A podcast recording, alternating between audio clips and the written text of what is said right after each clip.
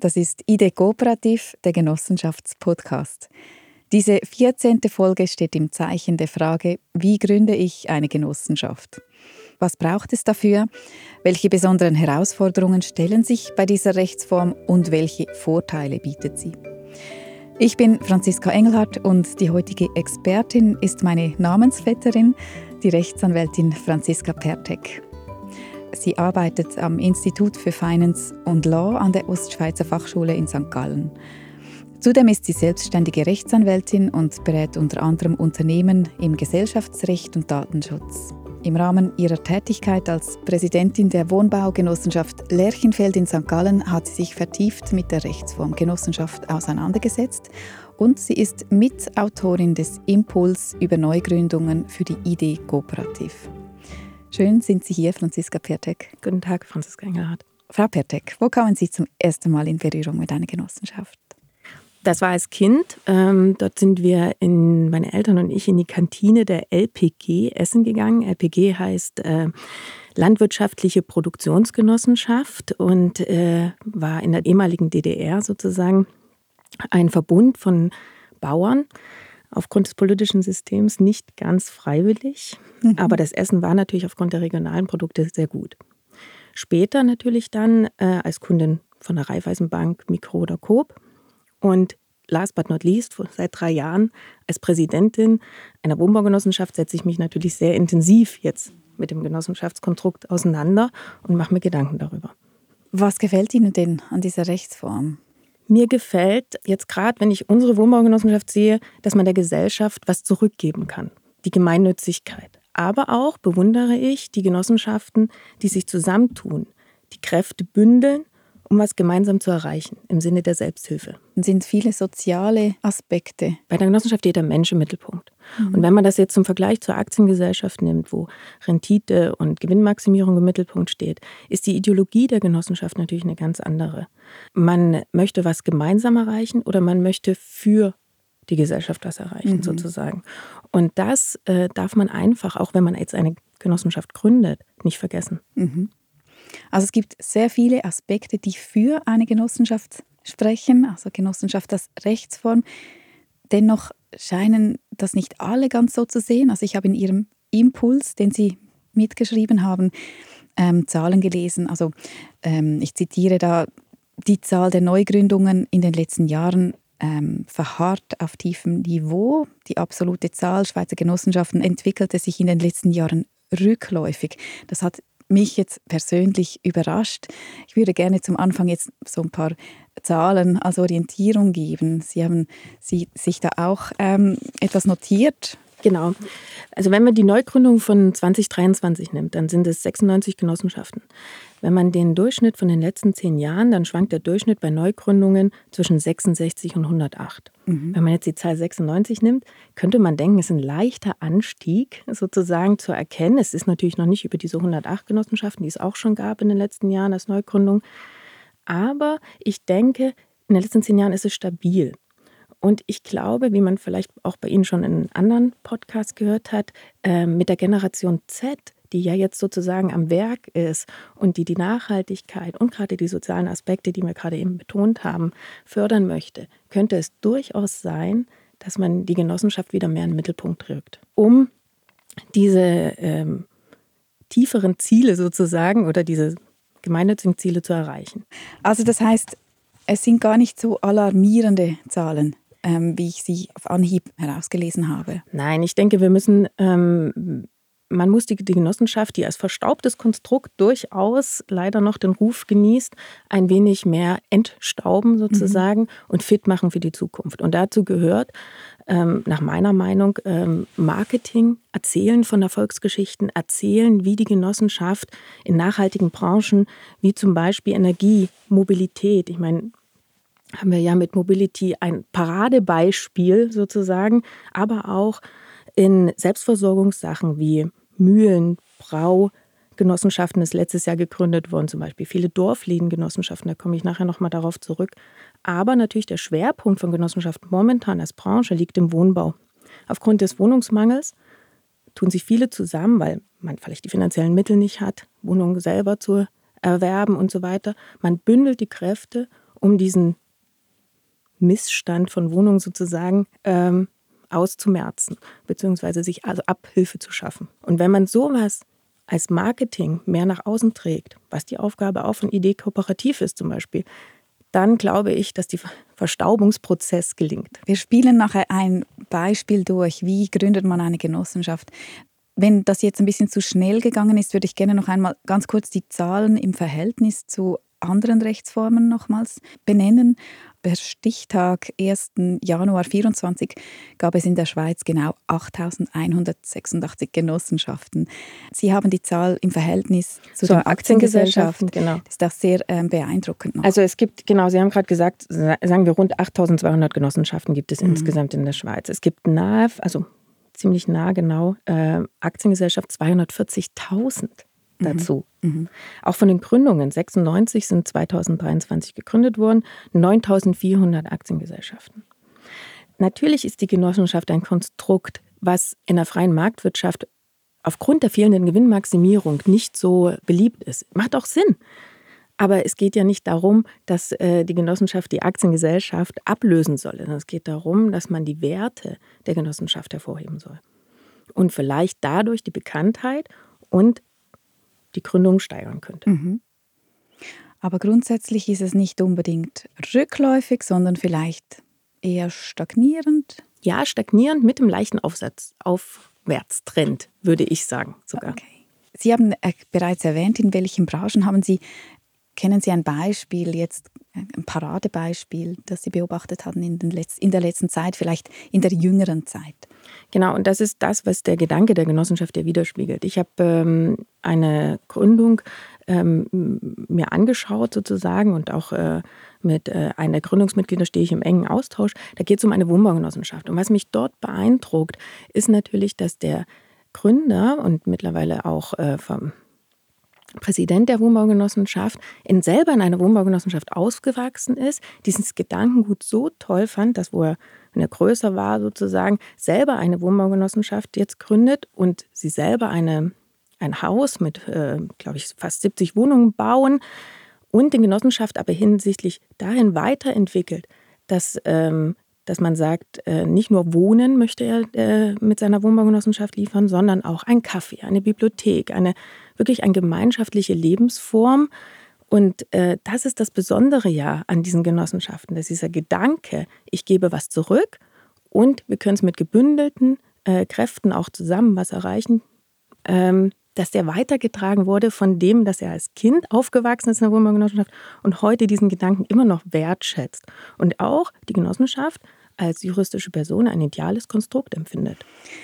Schauen wir doch mal, wie das jetzt konkret geschieht. Wer jetzt zuhört und denkt, ah ja, ich habe Startup und wie bringe ich jetzt das weiter? Ich will vielleicht doch jetzt eine Genossenschaft.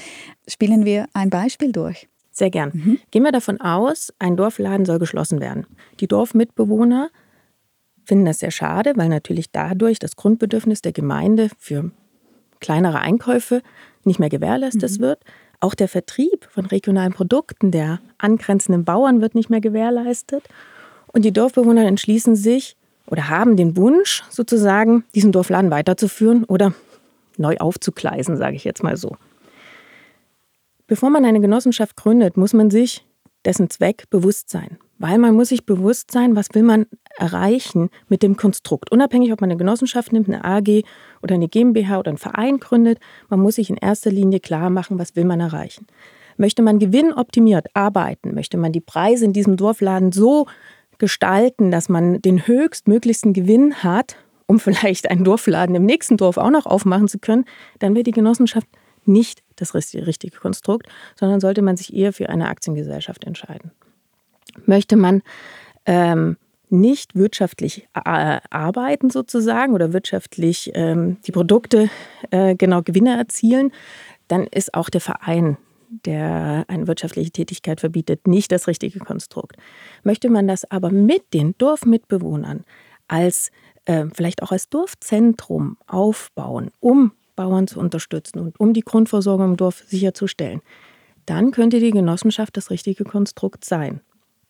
Wenn man eine Genossenschaft gründet, braucht man kein Grundkapital. Das ist bei der Aktiengesellschaft und bei der GmbH ganz anders. Die Aktiengesellschaft, da braucht man Grundkapital von 100.000 Franken, bei der GmbH 20.000 Franken. Die Genossenschaft, gesetzlich kein Grundkapital erforderlich. Soll aber nicht hinwegtäuschen, dass man natürlich finanzielle Mittel braucht, um so einen Dorfladen zu betreiben. Und das ist die nächste Überlegung, die man sich machen muss. Wo bekommt man diese finanziellen Mittel her? Und das macht man generell bei der Genossenschaft mit Anteilen. Man sagt, ich möchte, dass die Dorf, möchte die Genossenschaft für alle offen halten. Also das ist auch ein, ein Prinzip der Genossenschaft der offenen Tür. Jeder darf Genossenschafter werden. Man darf natürlich Voraussetzungen machen, wie zum Beispiel, derjenige muss im Dorf wohnen. Könnte man. Wäre vielleicht aus finanzieller Sicht nicht ratsam, weil äh, man will ja viel Anteilsscheine verkaufen, um ein Grundkapital zu haben, um den Dorfladen natürlich auch zu erwerben. Weil man muss ihn ja noch von dem vorhergehenden Besitzer mit seinen Beständen, seinem Inventar abkaufen. Das heißt, man sollte sich wirklich Gedanken machen, wie sieht die Finanzierung aus? Wie ist es möglich, so einen Dorfladen zu betreiben? Vielleicht hat der Dorfladen auch Angestellte, die muss man ja auch bezahlen. Des Weiteren, wenn man das Anfangskapital hätte von den Dorfbewohnern, mal nur so gedanklich erstmal, mhm. man sagt, ein Anteil 500 Franken, wir haben so und so viele Dorfbewohner, komme ich auf die Summe. Dann sollte man sich überlegen, wer die Verwaltung übernimmt. Also wer leitet diese Genossenschaft? Und dort braucht man verschiedene Fähigkeiten. Man braucht jemanden, der sich mit Finanzen auskennt. Man braucht auf alle Fälle jemanden, der sich mit der Organisationsstruktur auskennt. Und man braucht Leute, die Zeit haben. Das ist ein wesentlicher Aspekt. In der Genossenschaft muss man den Willen haben, sich selbst einzubringen. Und man sollte von vornherein klären, und das habe ich bei vielen Genossenschaften schon gesehen, gibt es dafür eine Entlöhnung, wenn man so viel Zeit investiert. Oder ist das ein Gutwill? Weil das Problem ist bei Genossenschaften meistens, dass es immer Personen gibt, die mehr Zeit reinstecken, mehr investieren und sich dann benachteiligt fühlen. Und es muss aber funktionieren. Und es muss auch zwischenmenschlich in der Verwaltung funktionieren. Also in der Genossenschaft, aber vor allem in der Verwaltung, in dem Leitungsgremium sozusagen. Dann und, da, und, das sind, darf ich ganz kurz, das sind dann, ähm, ist das auch schon da, die Anzahl von Menschen oder das ist dann, kommt das später noch? Also es ist ja auch so eine fixe Anzahl Menschen, die für eine Gründung äh, eine Genossenschaft auch gebraucht werden und, und gesetzlich bestimmt. Genau, es, sind, äh, es brauchen sieben, mhm. äh, sieben Genossenschaften müssen es sein. Davon braucht man drei für die Verwaltung mindestens. Ja. Also müssen nicht, in der Verwaltung müssen nicht nur Genossenschafter sein, aber die Mehrheit, das heißt zwei müssen Genossenschafter sein in der Verwaltung, wenn es jetzt nur drei sind. Äh, genau, die sieben Genossenschafter braucht man. Das jetzt, deswegen habe ich auch dieses Dorfladenbeispiel genommen, aufgrund dessen, dass man ja will, dass die Dorfbewohner Genossenschafter werden und dass das sozusagen an, äh, getragen wird von dem Dorf, sind die sieben eine kleinere Hürde. Und, aber es ist wirklich so, dass die sieben das ist der Gegensatz zur Aktiengesellschaft, wo man alleine gründen kann, als Einzelperson. Das ist natürlich der große Unterschied, dass man wirklich diese sieben Gründer braucht. Ja, und sieben Gründer, Gründerinnen, die dann schon auch was beisteuern wollen. Also genau. Auch Zeit äh, zum Beispiel. Ja. Zeit, mhm. Fähigkeiten. Ja. Und jetzt bei dem Dorfladen, weil wir den erst noch erwerben müssen, auch Geld. Mhm. Ne?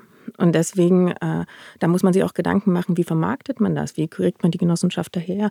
Man möchte natürlich, dass viele Dorfbewohner Genossenschafter werden. Die nächste Frage, die man sich stellen sollte, wie heißt die Firma? Also man ist da relativ frei im Namen. Man, es darf nicht gleich heißen wie andere Genossenschaften in der Schweiz, das ist klar. Es muss im Namen das Wort Genossenschaft drin sein. Beim Dorfladen Genossenschaft ist es relativ einfach. Man nimmt den Namen des Dorfes und sagt vielleicht äh, hm. Dorfladengenossenschaft mhm. hinten raus. Also das mhm. ist relativ einfach. Der Sitz dieser Genossenschaft ist in dem Fall auch nicht kompliziert, weil man nimmt natürlich den Laden, das Ladenlokal als Adresse sozusagen für den Firmensitz. Das sind so mal die ganz wichtigsten Voraussetzungen für die Gründung, mit denen man sich Gedanken machen muss. Und wenn man das hat, kommt man dann ehrlich gesagt zu den formellen Sachen. Die formellen Sachen, also wenn man die Vorüberlegung hat, unterscheiden sich überhaupt nicht groß von der Aktiengesellschaft. Man braucht Statuten, man braucht eine Gründungsurkunde, man muss das Ganze beim Notar machen und man muss das im Handelsregister anmelden. Das sind so mal die gröbsten Schritte. Und wenn man sowas vorhat, ist es am besten, man geht äh, zu einem Handelsregisteramt.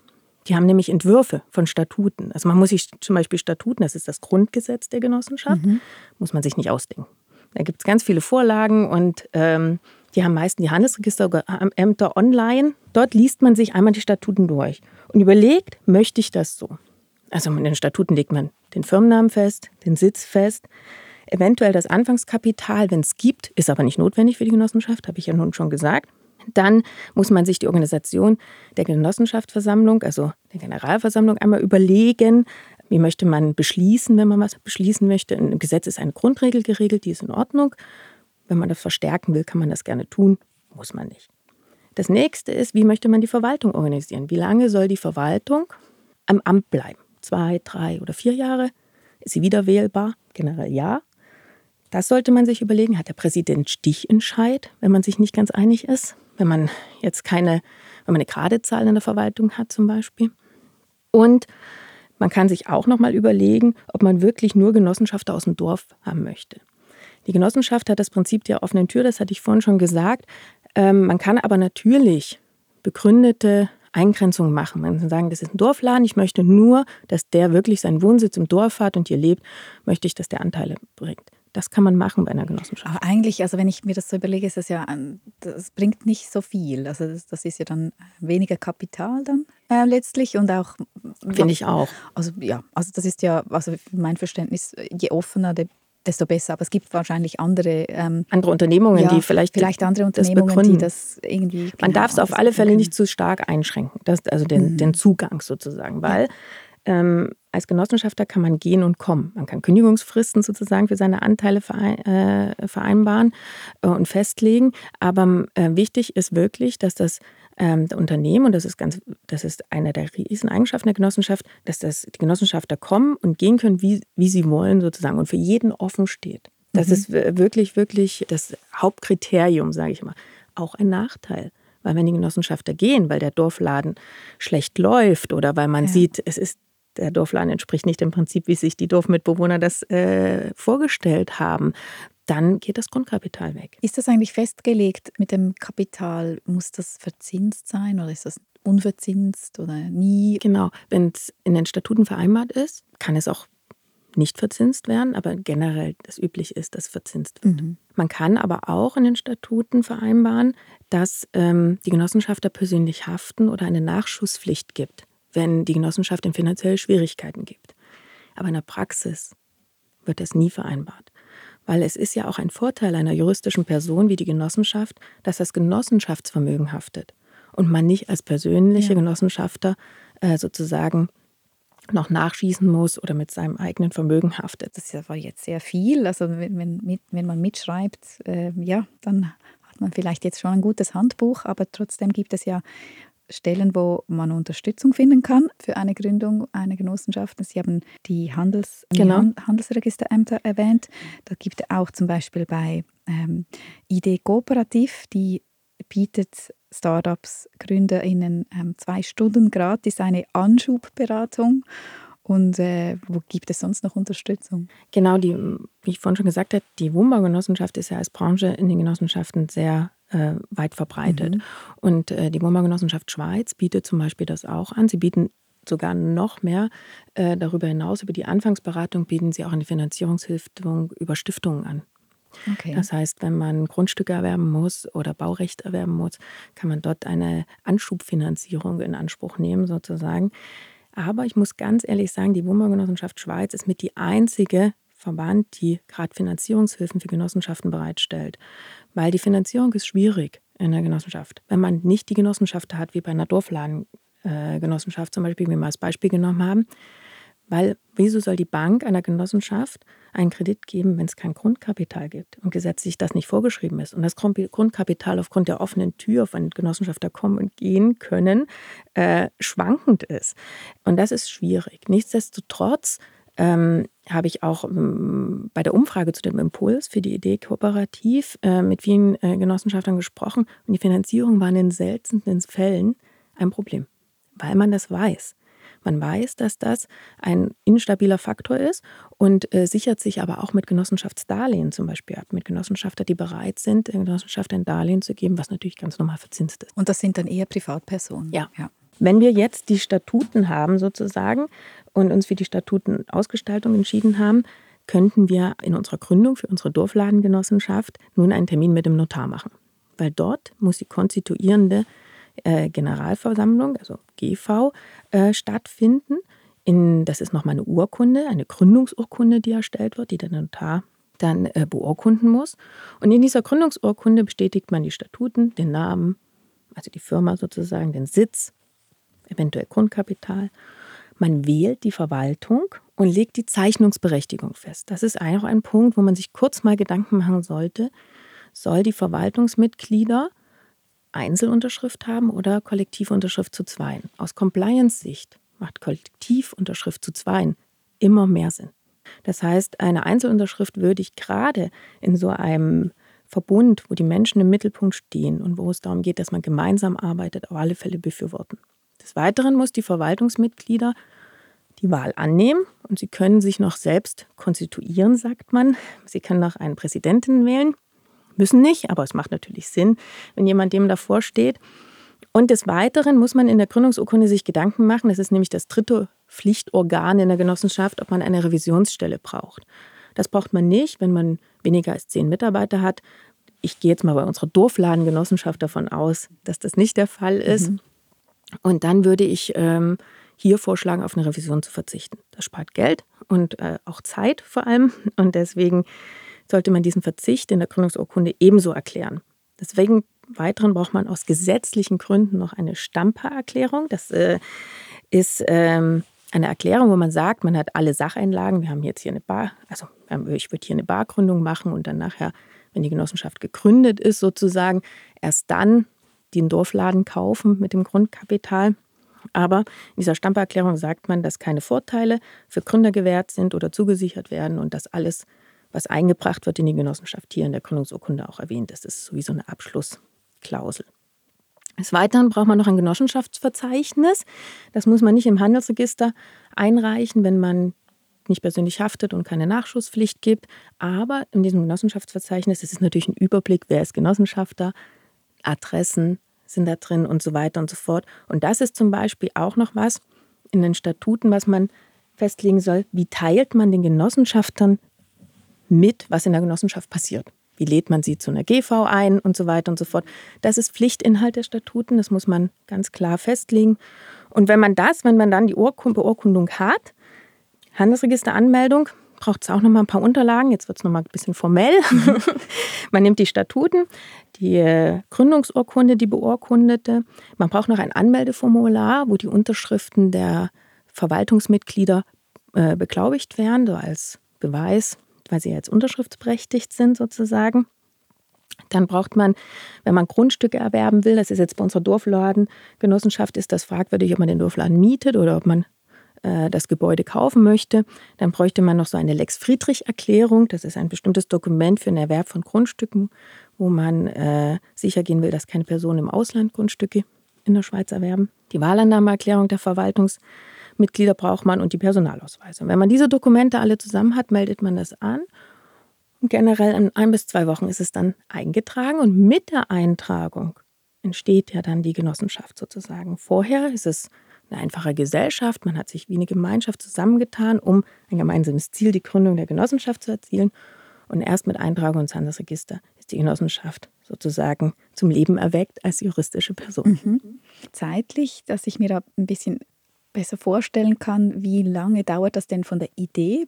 Also im besten Fall, es ist natürlich, kommt natürlich auf sehr viele verschiedene Faktoren drauf an, aber so im, im besten Fall, wenn alles läuft, ist das dann von Idee bis zur, bis zur Gründung. Gründung Monate oder? Ja, wenn man schnell ist, also, also die Gründung alleine 14 Tage maximal. Ja. Der Gründungsakt.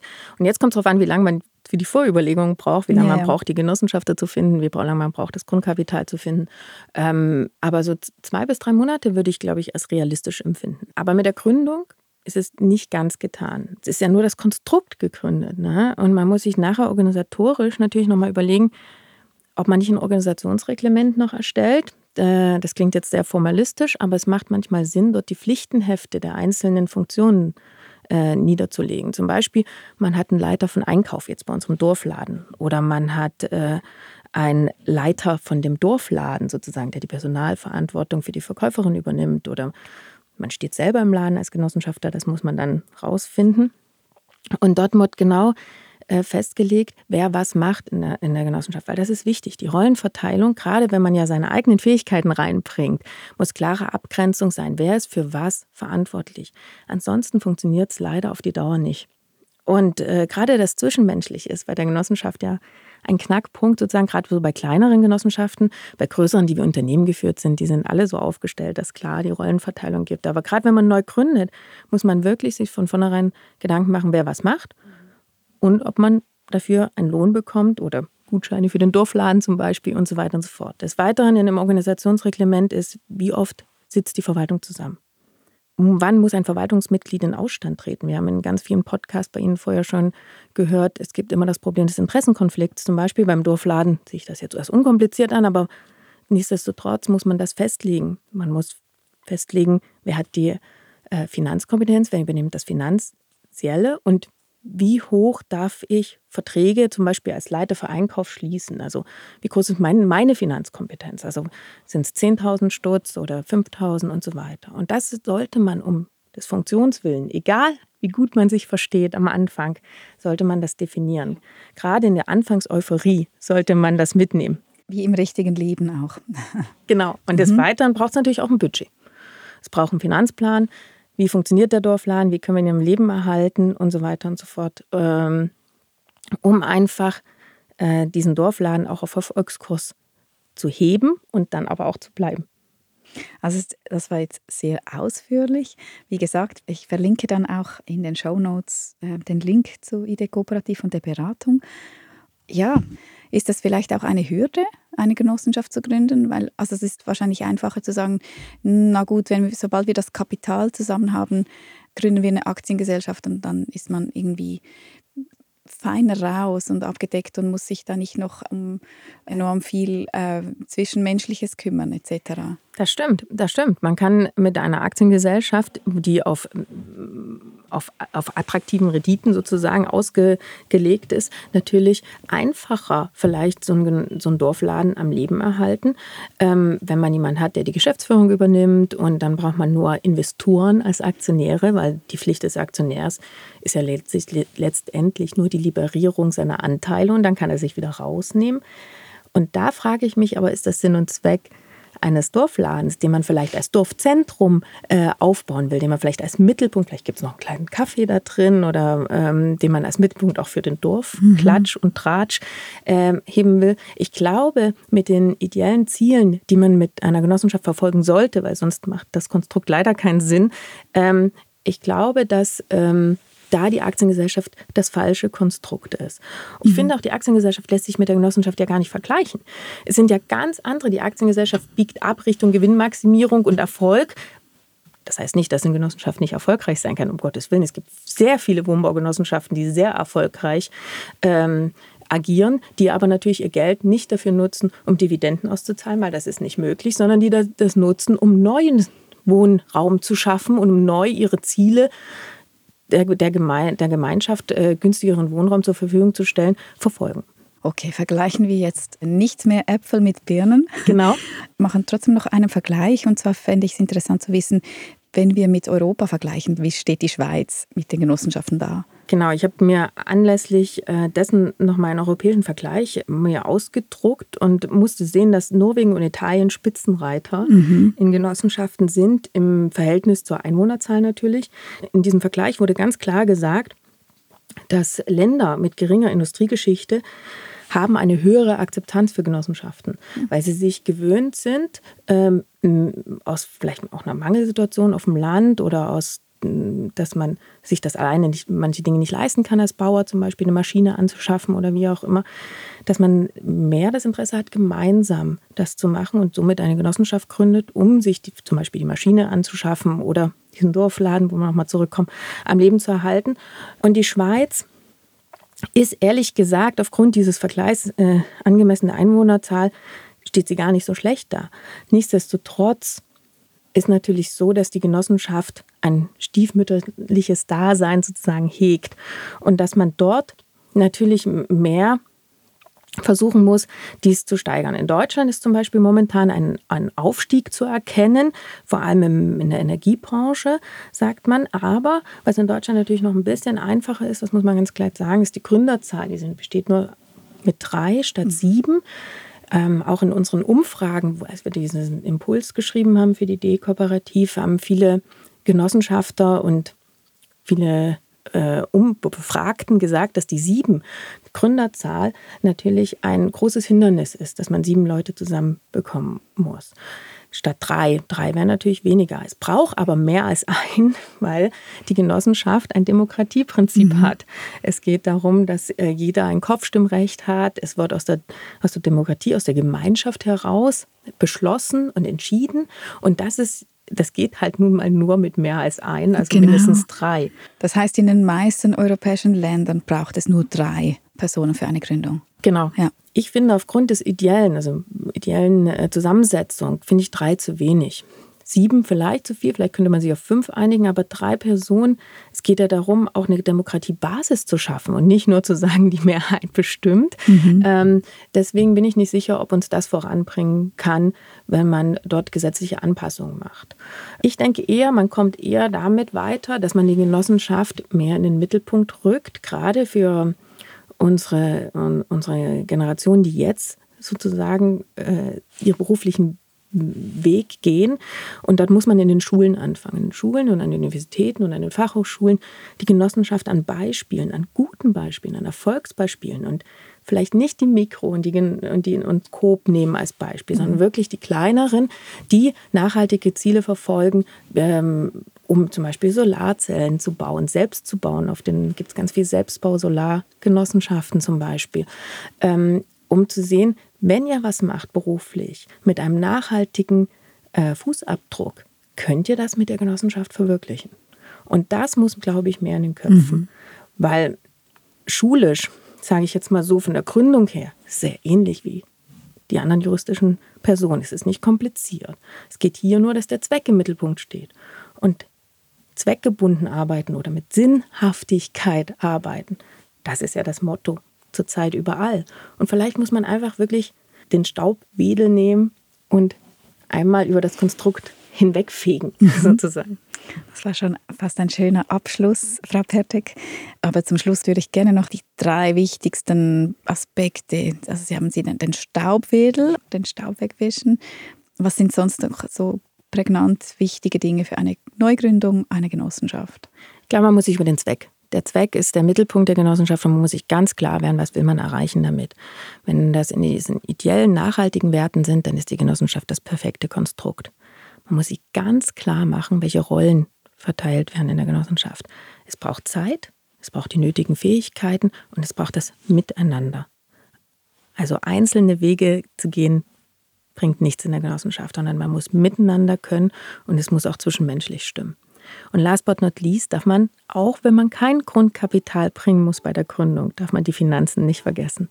Es braucht einen Finanzplan, ein Budget, sodass die Genossenschaft von der Gründung an noch ein bisschen existiert. Wunderbar. Ich danke Ihnen sehr herzlich, dass Sie gekommen sind, Franziska Pertek. Vielen Dank, Franziska Engert. Das war die 14. Folge von ID Kooperativ über Neugründungen von Genossenschaften mit der Rechtsanwältin Franziska Pertek von der Fachhochschule Ost in St. Gallen. Noch ein Hinweis. Im Oktober 2024 findet im Berner Kursaal der erste Genossenschaftskongress der ID Kooperativ statt. Reservieren Sie sich den 17. Oktober schon heute. Alle bisherigen Folgen finden Sie auf idkooperativ.ch und auf allen Podcast-Kanälen. Es freut uns, wenn Sie den Podcast Ihrer Genossenschaft weiterempfehlen.